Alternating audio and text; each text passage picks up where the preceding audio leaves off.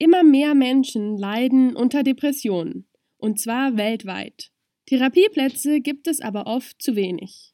Womöglich könnten digitale Therapien helfen. Das hat ein europäisches Forschungsteam in einer Metastudie gezeigt.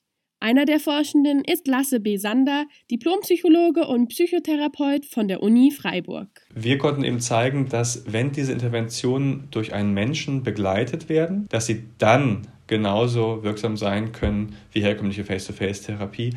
Diese unbegleiteten Interventionen, wo Patienten sich ganz allein durch diese Interventionen klicken, die sind viel weniger wirksam. Dabei muss die Person, die die Online-Therapie begleitet, nicht vor Ort sein.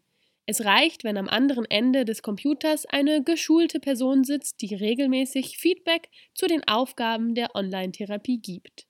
Allerdings funktioniert nicht jedes Programm gleich gut. Gerade bei Apps ist die Forschungslage noch sehr dünn.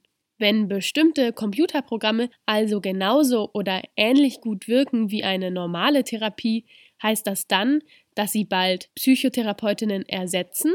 Da kann man auf jeden Fall schon mal ähm, Entwarnung geben.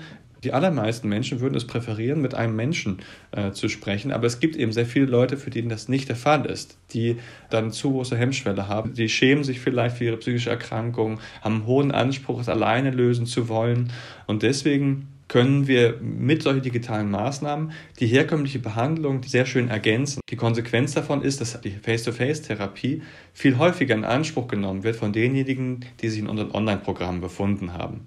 Mit einer psychischen Krankheit sollte niemand alleine fertig werden müssen. Auch nicht diejenigen, die sich nicht trauen, zur Psychotherapeutin zu gehen. Gut, dass es digitale Therapien gibt. Julia Dack, Universität Freiburg.